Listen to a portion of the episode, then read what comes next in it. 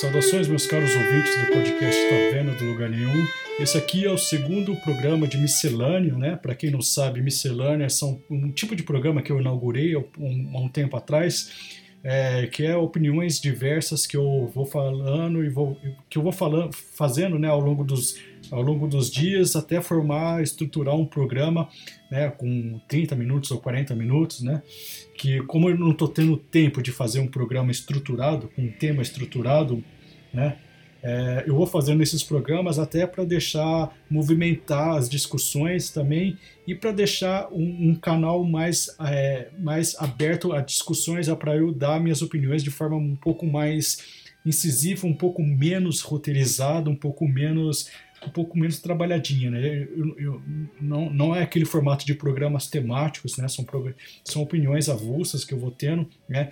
Não tem um, não necessariamente se liga a um tema específico, né? E eu queria agradecer vocês o apoio que vocês estão dando né, ao canal e eu queria agradecer especialmente a paciência que vocês estão tendo, né, a compreensão, né, de que da, da irregularidade do, desse canal. Né? Eu não pretendo terminar esse, é, é, é, esse, esse podcast, não pretendo terminar nem nada, só que eu estou tendo muita dificuldade de arranjar tempo para fazer. Né? Então, se vocês é, é, apoiarem o canal, ficaria mais fácil para eu fazer mais programas é, com mais pesquisa, mais fontes, né? E, mais, e, e, trazer mais discussões que eu, que eu sei que vocês gostam, né? É, enfim, a gente tem um canal né, no Apoia-se, né, apoia.se barra taverna do lugar nenhum.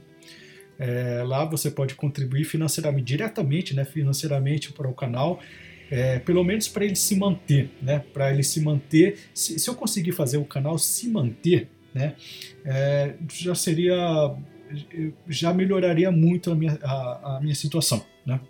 A situação do, do canal eu poderia fazer com mais frequência, né?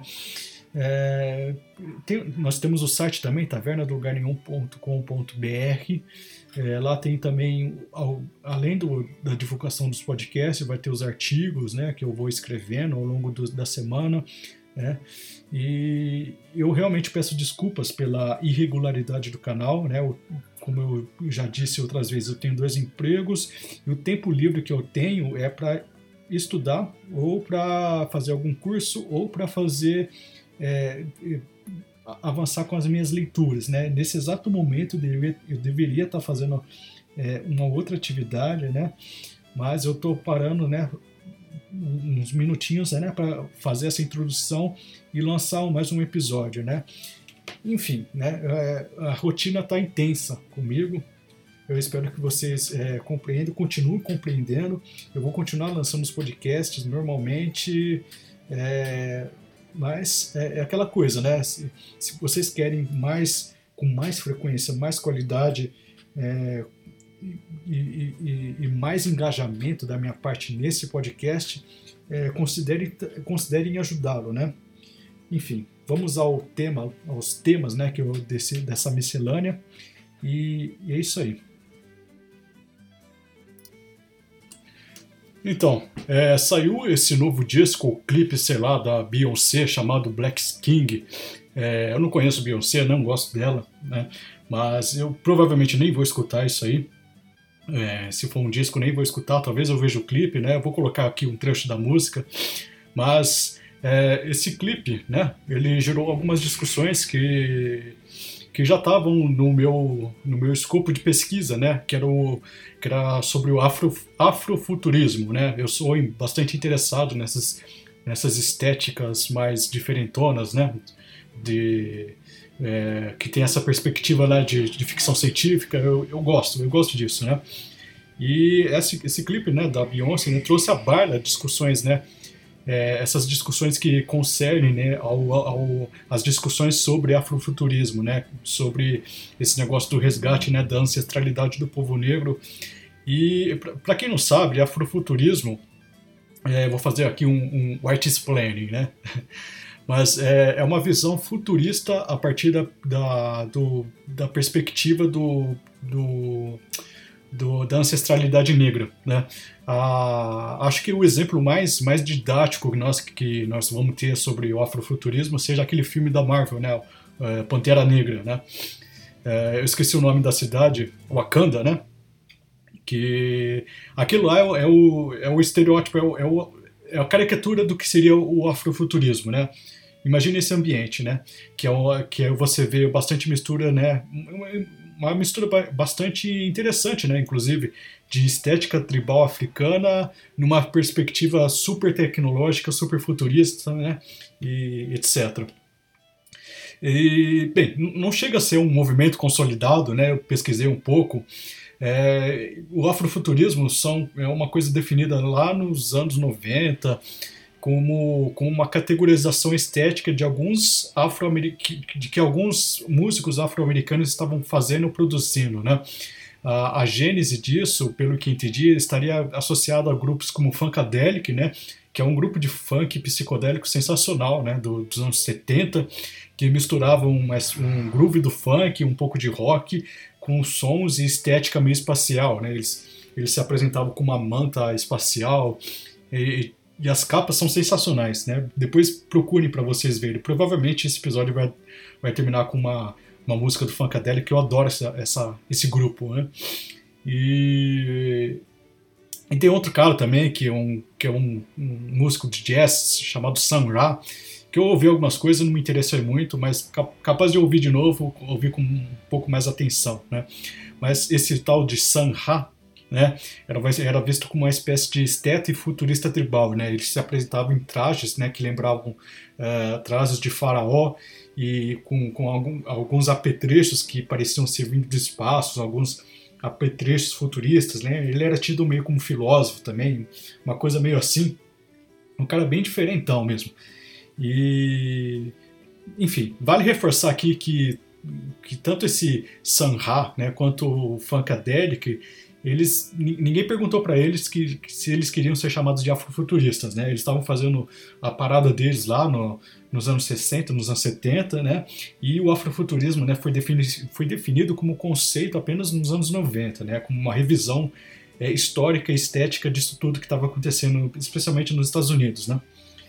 E de qualquer forma, né, essa discussão toda sobre afro, afrofuturismo né, sempre, sempre atrai um pessoal muito interessante, mas a, maioria sempre atrai um pessoal muito chato. Né? Enfim, acabou levantando toda uma discussão né, de, de representatividade negra, etc. Né? E em todo esse, esse debate, né, o pessoal estava polvoroso com, essa, com esse lançamento né, do Black Skin da Beyoncé. Todo todo, toda essa lacrosfera aí estava toda polvorosa com esse lançamento, né? E surgiu né, uma, uma mulher né, que chamada Juli, é, Judicale Iracose, né? Que é uma mulher negra que se define né, como afropolítica, se define né, como feminista também. Ela, ela é uma mulher nascida no Burundi e ela, ela, foi, ela nasceu no Burundi e foi educada nos Estados Unidos, né? E ouvindo, eu nunca tinha ouvido falar dela antes, mas eu achei ela uma, ela uma figura sensacional, né? E ela disse o seguinte, né, sobre essa discussão toda, né? Olha que interessante, né? É, eu escrevi aqui. É, existe um perigo real em romantizar a África pré-colonial.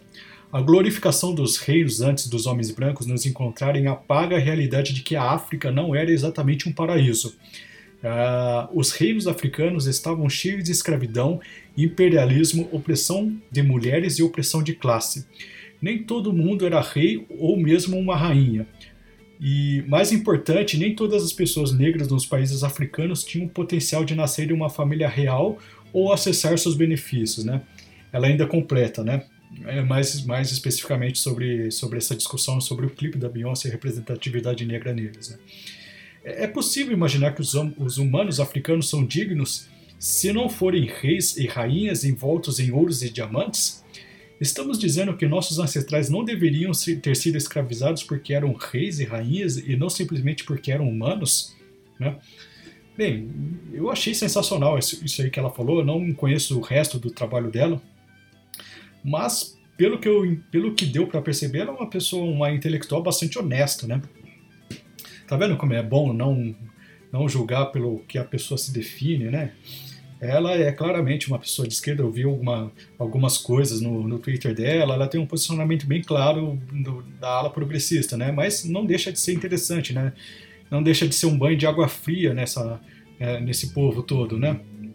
É, é, aqui a gente vê claramente que existe uma diferença enorme entre o, o pensamento afro-lacrador, né, da Beyoncé, né, e do que ela representa, e o pensamento de uma mulher que não é apenas uma mulher africana legítima, né, que nasceu no, na África, né, mas uma pessoa que é no mínimo honesto o suficiente para não polarizar a história, né, a história do próprio continente, né, de que nasceu, o próprio continente, de que ela se identifica como, como parte né, de, da sua identidade, é, é, não polarizar a história desse continente entre brancos maus e pretos bons, né.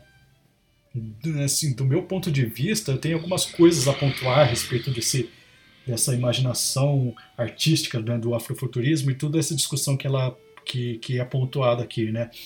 Uh, à primeira vista, a gente pode, poderia né, relativizar como, uh, como uma problematização meio boboca dessa mulher, né, de um clipe né, apenas feito para vender disco, ou sendo generoso, né, se eu gostasse realmente do Beyoncé, é um clipe com, com suas pretensões meramente artísticas e especulativas. Né. O, o, que me faz concordar com a crítica né, da Judicale Iracose é que uh, é, é, que o problema é que existem as pessoas que realmente levam a sério é, a, a Beyoncé como agente político como agente político relevante, né? Se, se existe até pessoas que levam Felipe Neto, Felipe Neto a sério como como agente político relevante, né? Por que não a Beyoncé, né? E então, se ela pode ser estudada como um agente político, né, além de um artista, então, nada mais justo do que, do que colocar tudo que ela propõe e tudo que discute né, de sua obra o, sobre o escrutínio da, da, investigação científica, histórica, política, filosófica. Né? Eu não teria problema nenhum em, em, em considerar é, ela como, como mero produto cultural e quem gosta é, se sente representado, enfim, não, não é essa a discussão para mim, né? A gente também cultua vários heróis, né, que, que se forem vistos como uma lupa, né, talvez não sejam tão inspiradores assim, né? Mas de qualquer forma é parte da nossa formação civilizacional buscar é, arquétipos, estereótipos e modelos, né? Nesse aspecto não teria nada contra essa busca das, de uma ancestralidade até hierárquica, né? Uma ancestralidade que, que tem até esse aspecto uh, é, político mais monarquista, né, Black King, né, uh, inclusive o, o Wakanda, né, do, do, do da, da, imaginação lá do, do Pantera Negra é um, é um é uma monarquia aquilo lá, né? Um aspecto bem conservador. Da, de, é um, é um, Wakanda é, é politicamente bastante conservadora, né? O que seria interessante, porque o pessoal que, que, que acha que é, é, entre, parafusos, entre né? o pessoal que, que da lacrosfera, né? Que usa o Wakanda como uma espécie de representatividade, né? Apenas pela questão negra, né? Mas se ele for analisar o aspecto político, né? É uma monarquia armada até os dentes, com bastante isolacionista, né? Bastante interessante, né? Essa perspectiva, né? E a Judicale Iracose, né? Ela faz essa crítica bastante é, contundente ao, ao, a essa discussão toda, né, não especificamente a Beyoncé, né, mas essa discussão toda sobre a Beyoncé né, como, como agente político, né, se ela pode né, ser, ser estudado como agente político, então, né, vamos colocar ela no, é, no, na discussão real, né, né?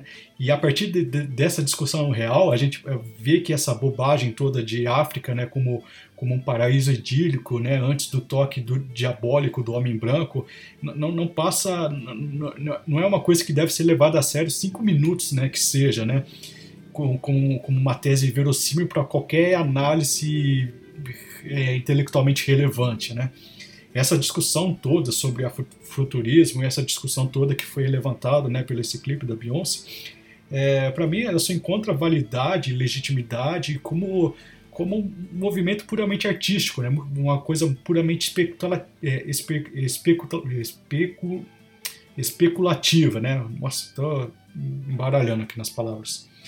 É, num, num, aspecto até como uma utopia, né? Para mim tudo bem, né? Se pensar o afrofuturismo como estética e, e, e utopia, né? Fazer é, obras de ficção científica a respeito disso, né? Mas levar a sério essa história de África e como paraíso idílico que foi profanada pelo demônio branco não passa de militância que ignora a história, né? Então, aqui fica é, registrado a, minha admiração pela a hombridade intelectual, pela, pela, pela honestidade intelectual de, da Judicale Iracosi.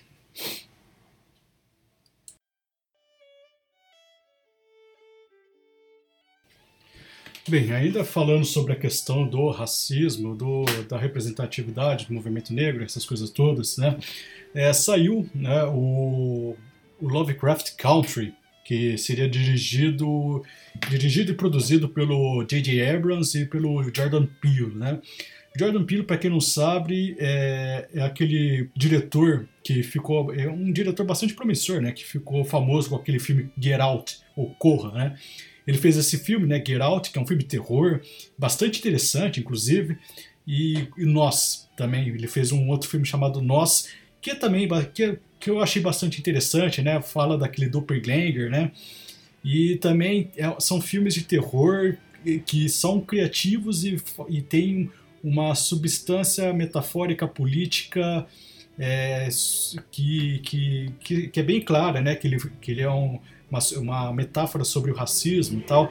Para quem não sabe, o Jordan Peele, né, ele é um, um, cara bastante ligado a essa discussão do racismo, ele traz isso para os seus filmes, ele traz isso para a sua postura como produtor cultural, como, como diretor, né, ele fala que é, ele, ele não tem interesse de fazer filmes com protagonistas brancos, né, é uma decisão dele, eu acho eu acho, sei lá, ok ele querer fazer isso, é, contanto que ele faça filmes bons, né?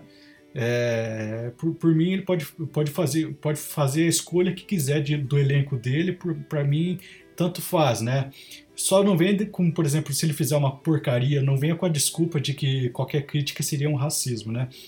É, eu, eu, mas ele não tem feito filmes ruins, ele não tem feito um trabalho um, um, trabalho que eu acho que eu considere ruim, né? Ele está entre o legal e o bom, né?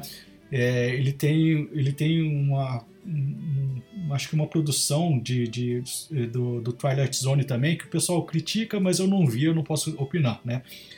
Enfim, o Corra eu gostei, o Geralt eu gostei, o Nós eu achei legalzinho, né? É, o pessoal geralmente exagera muito no talento dele. Eu acho ele um cara talentoso, mas o pessoal geralmente chega a comparar ele com o Hitchcock. Ele seria um novo Hitchcock. E, e assim, o Jordan Peele está muito, mas muito, mas muito longe do Hitchcock, mas muito longe do Hitchcock. Não, não chega nem perto, né? Mas ele é um cara talentoso. E eu, e eu fiquei empolgado com essa ideia do dele que pegar o Lovecraft e fazer uma série dessa iniciativa, né? Que eu não sei se foi dele, mas só dele estar tá participando eu achei bem interessante por um motivo muito especial. É, a gente vive num, numa época muito é, muito sensível, né? Muito daquela do leitor sensível, do espectador sensível, né? Que é aquele espectador que é ao mesmo tempo é, frágil e autoritário, né? A gente vê essa onda do cancelamento, essa onda do, do, da, de autores serem, serem censurados, como por exemplo Monteiro Lobato, né? E o Lovecraft tem, tem uma questão né, controversa, né? Esses autores com, com opiniões controversas, com posturas bastante controversas, né? São geralmente alvos desse tipo de militância, de, de militância retroativa, né? A gente está nesse, nesse momento de derrubar estátuas, de de apagar nome da, da, da história, que é uma coisa horrível, né? Uma coisa idiota, né? E, e, o Lovecraft, né, como vocês sabem, ele é um ator bastante racista, né? Ele é um ator que, que, é, que é bastante racista, bastante xenófobo, né? É, não que, é, que a gente não é, deva é, fingir que ele não seja racista, fingir que ele não seja xenófobo, né? mas parece que as discussões sobre o ator pairam, hoje em dia, só pairam sobre esses assuntos, né? E existe um universo de coisas interessantes para se discutir né, sobre sobre Lovecraft que ficou que meio que ficou de fora que, que geralmente fica de fora dessas discussões é, que, que são discussões mono, monotemáticas, né? É, são discussões é, realmente é, cansativas, cíclicas, anacrônicas, né? A gente pode, por exemplo, discutir. O, o, eu gostaria muito que as pessoas discutissem, né, no Lovecraft sobre o olhar de Edmund Burke, né? Porque a gente tem aquela aquele senso de maravilhamento e terror que o Edmund Burke eh, faz, né? O Lovecraft tem até um ensaio, né?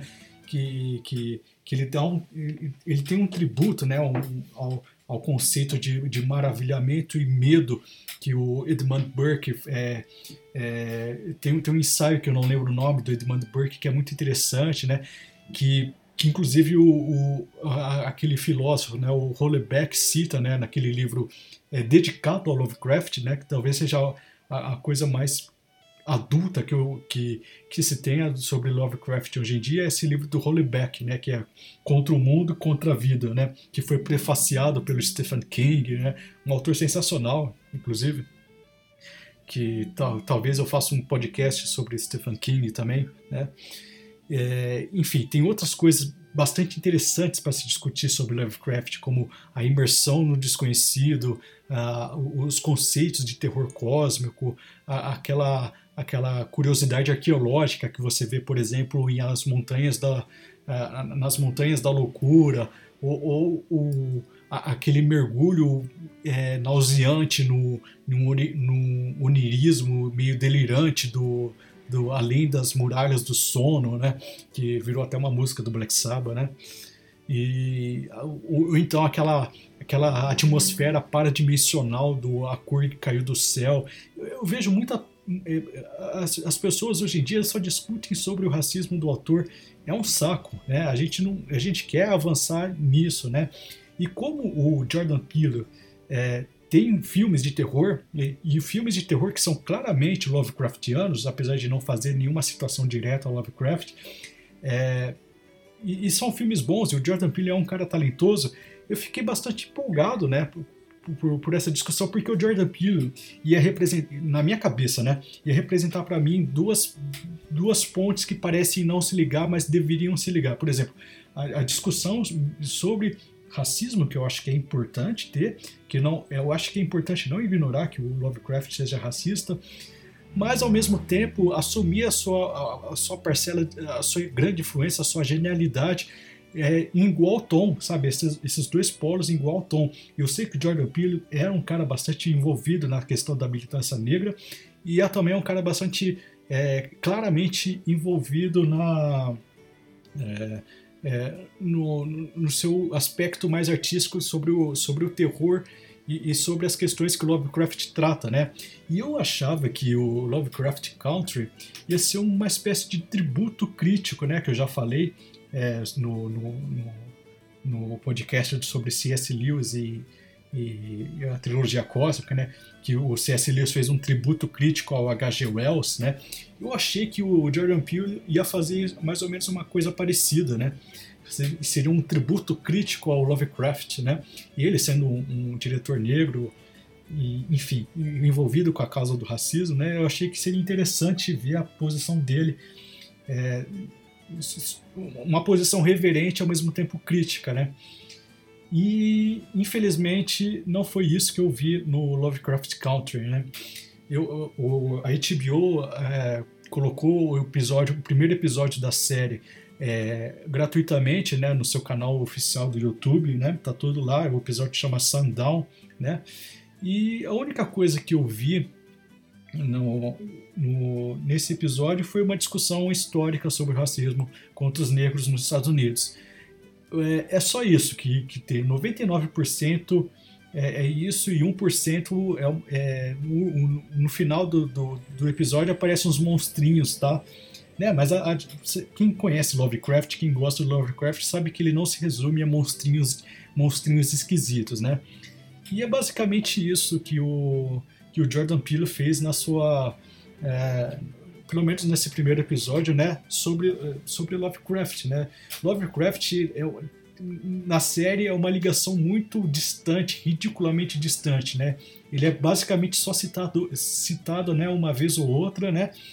E, e, e parece que, é um, que, que Lovecraft Country foi um, uma espécie de supernatural militante, né? Enfim, não, eu não vi nada de Lovecraft nesse, nesse episódio é, quase nada, né? 0,00001% de Lovecraft. Eu esperava mais reverência do Jordan Peele, né? Eu achava que Lovecraft na, na cabeça do Jordan Peele seria uma reverência, né? Mas, enfim, é, não me acrescentou em nada, né? Eu não sei se eu vou continuar assistindo isso aí, né? Bem, é, enfim, fiquei decepcionado com, com, com o resultado, não foi nada que eu esperei. Bem, é, terminamos um programa aqui como, como eu prometi, né? Eu vou terminar aqui com uma música Funkadelic. É, não é uma música muito conhecida, também não é muito apreciada pelos fãs do Funkadelic, mas eu, eu, eu, gosto bastante, né? É uma das primeiras músicas que eu ouvi do Funkadelic, que é um, do, de um disco chamado é, Funkadelic by Way of the Drum, né? que é um disco, se eu não me engano, dos anos 80, né, depois da fase clássica, e ela tem um riff de guitarra muito legal e tal. É, a, a, música se chama é, Nosebleed, né, ou Nariz Sangrando, alguma coisa assim. Bem, enfim, fica aí com Nosebleed, do Funkadelic, e fiquem com Deus.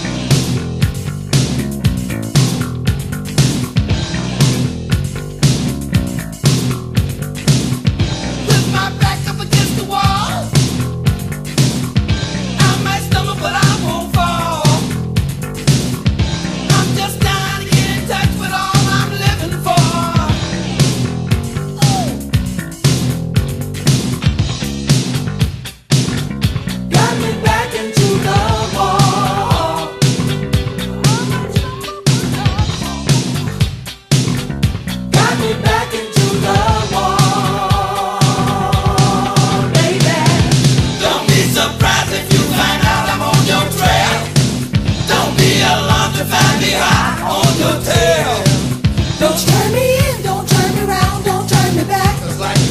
I've been jumping train tracks, avoiding trains on the same track. The only collision will be